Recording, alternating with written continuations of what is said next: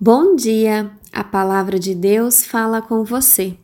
Sou Paula Trai, pastora na Igreja Evangélica de Confissão Luterana no Brasil, atuo na Paróquia de Assis, São Paulo. A palavra que nos fala nessa manhã encontramos em Jó, capítulo 5, versículo 11. Deus põe os humildes nas alturas, põe num lugar seguro os que choram. Em nossa vida, passamos por situações boas, fáceis, alegres, mas também passamos por situações difíceis. Situações que achamos que não vamos conseguir vencer. Jó passou por momentos em que o desespero tomou conta de si. Ele é submetido a um teste, cai do ápice de uma grande riqueza e prosperidade para o fundo do poço em miséria sofre uma série de desastres. Sequestro do gado, que era uma moeda forte, morte dos seus servos, fogo dos céus levando camelos e um grande vento que exterminou seus filhos e filhas. O capítulo 5 é a exortação que Elifas, seu amigo, faz a Jó para que este busque a Deus.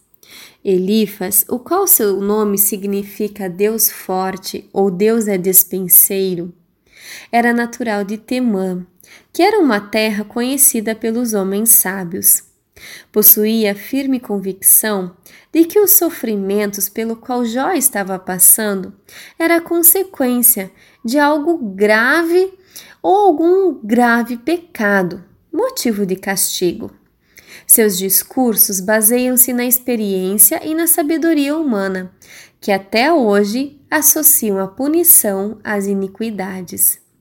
Elifas engana-se ao supor que a iniquidade humana explica todos os sofrimentos. Existem casos, como o de Jó, que o sofrimento é um meio da vontade permissiva de Deus para que haja um fortalecimento na fé. Sabemos que pode haver a punição nos casos de contínua iniquidade e não arrependimento. E mesmo a conversão não isenta o ser humano de responder para a injustiça humana. Converter-se significa mudar os rumos da vida, seja física ou espiritual. O arrependimento nos leva aos braços de Deus. O engano que Elifas reside na tentativa de explicar as ações divinas. Ele explica o caso de Jó como sendo um castigo pelos pecados. E quantas vezes agimos assim? Pessoas que buscam conforto com conversas e recebem explicações simplistas.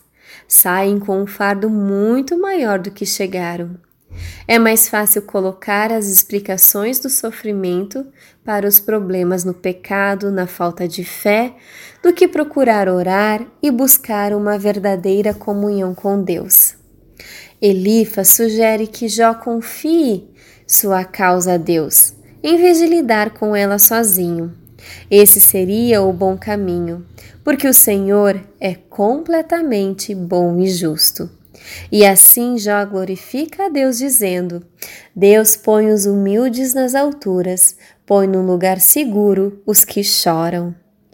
Oremos. Deus bondoso e misericordioso, confiamos esse dia que se inicia aos teus cuidados. Pedimos, Senhor, que em todos os momentos possamos estar buscando a Ti, buscando o Teu cuidado e a Tua sabedoria. Fica conosco guarda-nos e sustente-nos, cuide-nos e ampare-nos. Por Cristo Jesus. Amém.